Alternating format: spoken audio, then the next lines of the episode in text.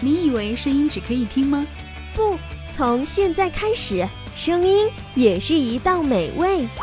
QCR 女主播电台，九朵不同颜色的玫瑰，散发九种味道，让声音可以闻到。QCR 女主播电台，有颜色、有味道的声音。姑娘不要匆忙，放慢你的脚步，不要不要羞羞答答的躲开我的目光。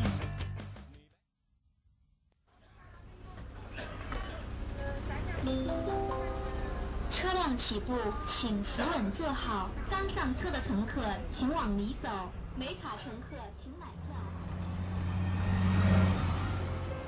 喜欢一个人坐着公交车，漫无目的的游荡，看车窗外陌生的风景，喧闹的人群，一边在陌生的氛围中迷失自我。偶尔回神时，看到车窗中的自己苍白而冷漠的脸，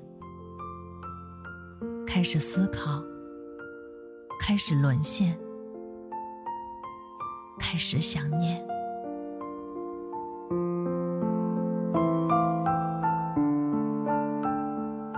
女主播越动听，让寂寞的心灵获得一丝丝温暖。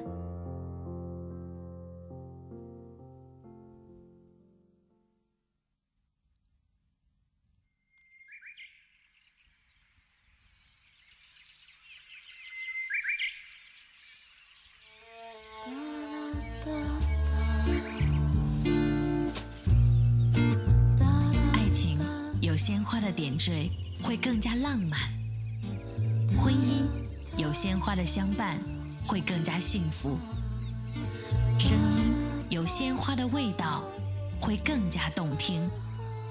我是白玫瑰女主播刘恋，愿你有一份美丽的爱情和一份真诚的友谊。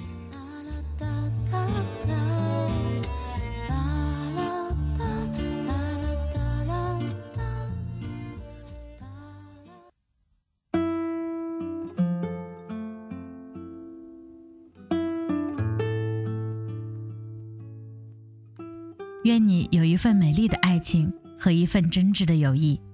大家好，这里是清晨音乐台，我是白玫瑰女主播刘恋。最近有这样的一段话：穷养儿，富养女。那么，富养和穷养到底有什么样的区别呢？我们应该怎样去理解呢？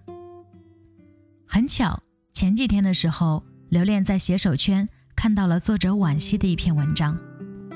那些没被富养的女孩，后来怎样了？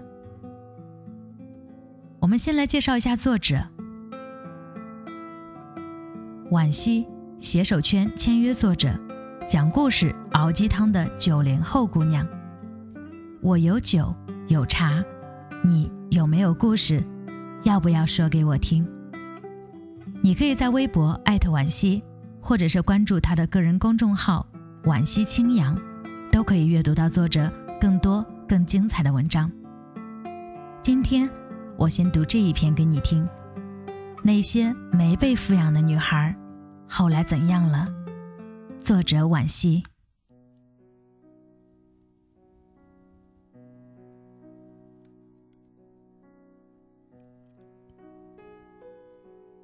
大姑姐打来电话，告诉我们她要去新疆摘棉花，行程三天四夜，坐的是硬座，中途还得转车，横跨了几乎一整个中国。我们都心疼，劝他算了，可他爽朗一笑，连声说：“没事没事，我和村里好几个人一起去，只是摘棉花，又不累。”在他眼里，这可能真的算不上什么。三十多年来，他带大两个弟弟，一个妹妹，从小就帮着父母割草、放牛、洗衣、做饭。十九岁嫁入邻村，既操持家务，又接连养大两个儿子，伺候重病的婆婆。算起来，哪一桩不比摘棉花辛苦？可我从没听她抱怨过生活，她的苦，她的累，都是老公后来慢慢说给我听的。而我想要讨论的，是一个被穷养大的姑娘，还有没有得到圆满人生的可能？其实，大部分的穷养都是被动选择的，出生时间与出生地点，可能早就注定你以后的十几年将要过上怎样的日子。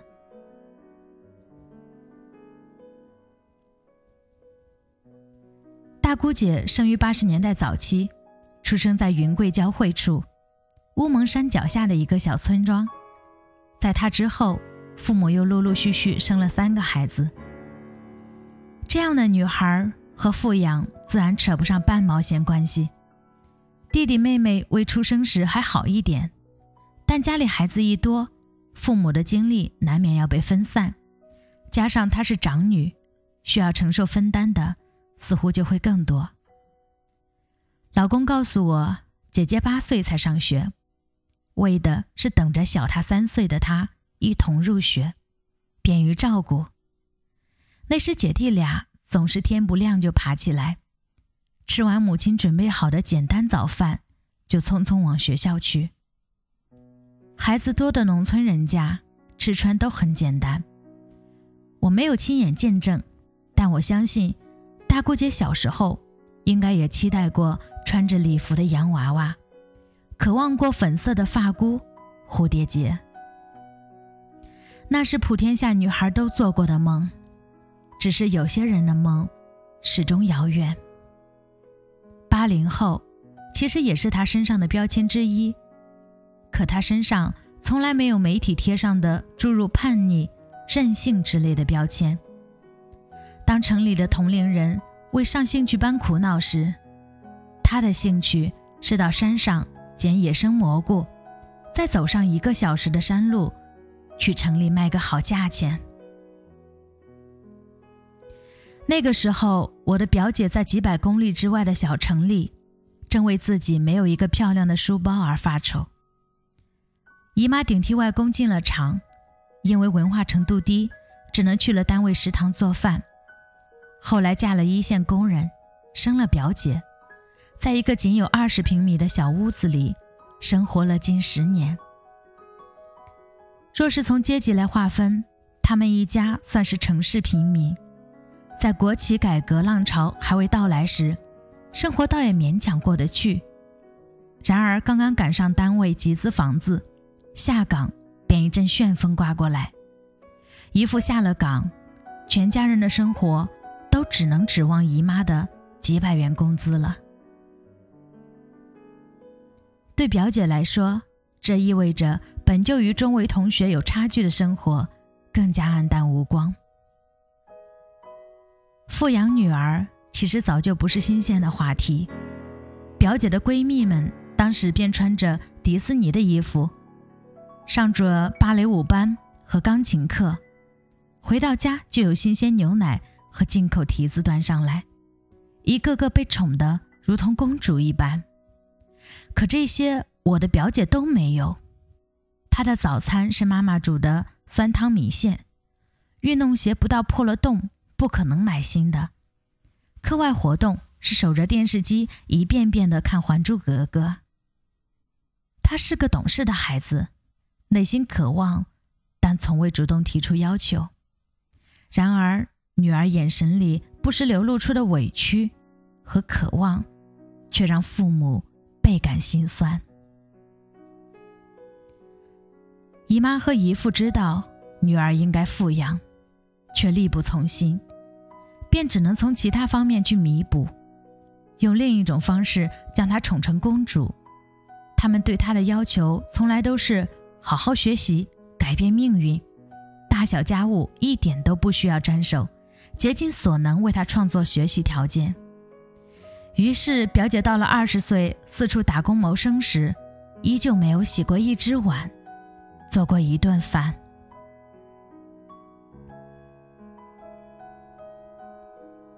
我的公公婆婆从来不知道什么叫富养，在他们看来，孩子就是要打磨的，在课堂上学了文化知识，回了家帮着父母烧火做饭，天经地义。衣食住行上吃得饱、穿得暖，就已经足够。至于学习，能考上好学校，自然砸锅卖铁都要供；不行也没什么大不了。有田有地有手有脚，难道还会饿死不成？大姑姐在这样朴素的育儿观念下，长成一个能干的少女。十六岁时外出打工，十九岁与邻村的姐夫相爱，然后出嫁，做了另一个农家院落的女主人。你若是问她幸不幸福，她多半回答不了。但她的确没什么烦恼。姐夫开了一辆货车。进进出出，生意不算坏。家里刚刚翻修过房子，家具电器都换了新的。两口子感情很好，有存款，有孩子，有希望，日子就有奔头。即使苦点累点，却都是熠熠生辉、闪着光的。幸福是个太抽象的字眼，我们这些所谓受过高等教育的人。总是将“幸福”二字定义的宽广博大，大至家国春秋，小到柴米油盐，无一不是衡量标准。但有一句话，或许放之四海而皆准：心头若无烦心事，便是人生好时节。可表姐的烦心事总是很多，从儿时没有迪士尼书包。到考不上大学，找不到好工作，再到门第低微，嫁不进高门大户，穷成了一个诅咒，与他的生活如影相随。他经常抱怨社会的不公，感慨命途不济，却以一个自考学历对工作挑三拣四，所以到了将近三十岁，当了妈，生活依旧不如意。与同是被穷养大的大姑姐比起来，表姐身上显然被打上了更加深刻的烙印。她说起过童年时的自卑与惶恐，提到自己穿着鞋底几乎裂开的运动鞋上体育课，不敢随便跑，随便动，坐在树荫下看着同学们欢快玩耍，感觉自己和他们是两个世界的人。贫与富，苦娱乐，形成了强烈对比。在表姐还早是个小女孩时，成人世界里的阶级之分就过早向她揭示了现实的残酷。可她的父母却又用满满的爱，营造出了另一座温室，小心翼翼的呵护，给了她自己可以成为公主的错觉。对比鲜明的公主病。与丫鬟命，才是一生不快乐的根源所在吧。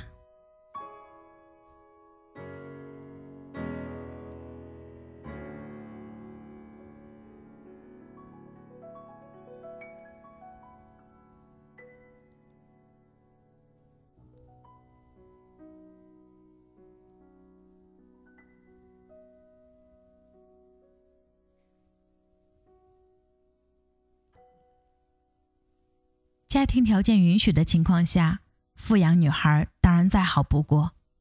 女性的优雅与美丽需要富足生活来滋润成全，自小便拥有的明亮生活，更容易使她们善良、笃定、从容。对女儿来说，这将终身受益。但是，让一对挣扎在底层的夫妻来富养孩子，不太现实。无论物质。还是精神，终日为生活四处奔走的父母，真的很很难给予女儿充足的营养。可穷人也有生儿育女的权利啊！所以，比讨论富养穷养更值得关注的，应该是如何让孩子正视贫穷，产生战胜贫穷的勇气，获得改变命运的能力。我们不赞同穷养女孩，是害怕物质基础向精神领域的逐步渗透，让成长中的女孩变得敏感、自卑，以至于成年后为了追求物质而不择手段。但还有一种教育，是让出身贫寒的姑娘从小就懂得自己所处的位置，明白劳动以及努力的意义，然后长成一个普通劳动者，平凡。而幸福，比如我那位勤劳能干而知足常乐的大姑姐。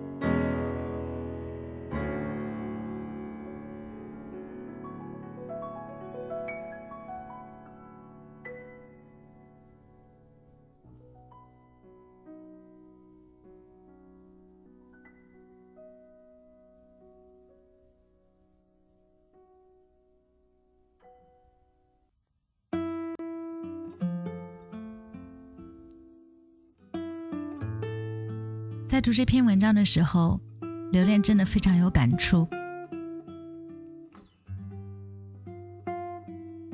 因为我现在算是亲身经历吧。我们国家放开二胎政策了，留恋也赶了个流行。我现在也是一个二胎妈妈，我有一个儿子，今年七岁了。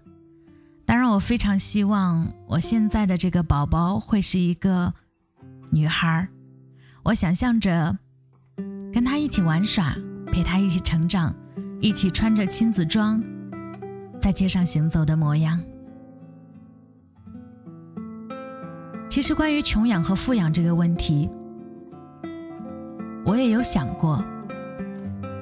我觉得有的时候，你一味的给孩子物质生活是不够的，要真正的富养一个女孩，应该是让她内心更加的富足。让他读更多的书，来充实自己的内心。当然，给他一个安心、温暖、和谐的家庭，才是能够让他内心开出温暖、幸福、自信的花朵。也祝福天下所有的有女儿的妈妈们，我们都能够把女儿。养成这样温暖、富足的女孩。最后的时间，送给大家一首歌，来自于王铮，《对你说》。这是一个妈妈要对女儿说的话，我非常喜欢它里面的两句台词：有一天，你也会爱上一个人，然后付出很多很多，直到有一天，你变成了我。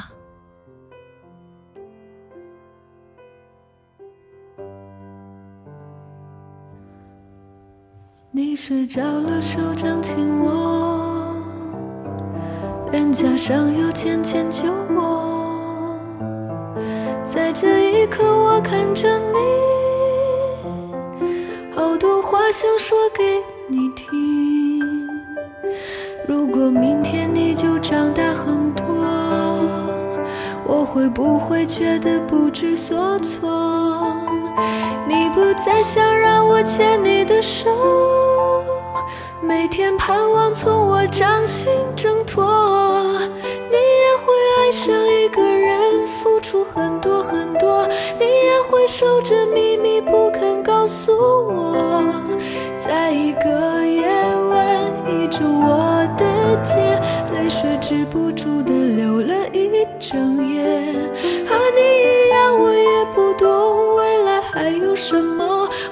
想替你阻挡风雨和迷惑，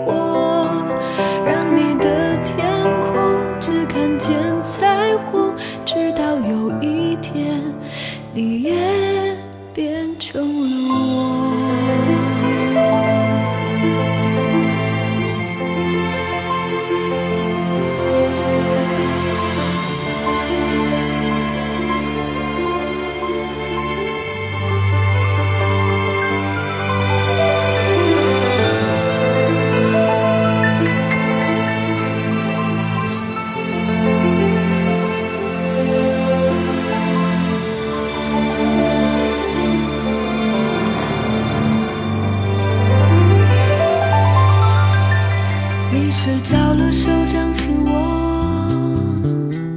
脸颊上有浅浅酒窝。在这一刻，我看着你，好多话想说给你听。如果明天你就长大很多，我会不会觉得不知所措？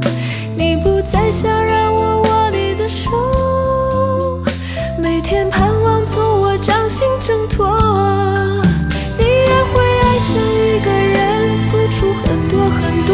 你也会守着。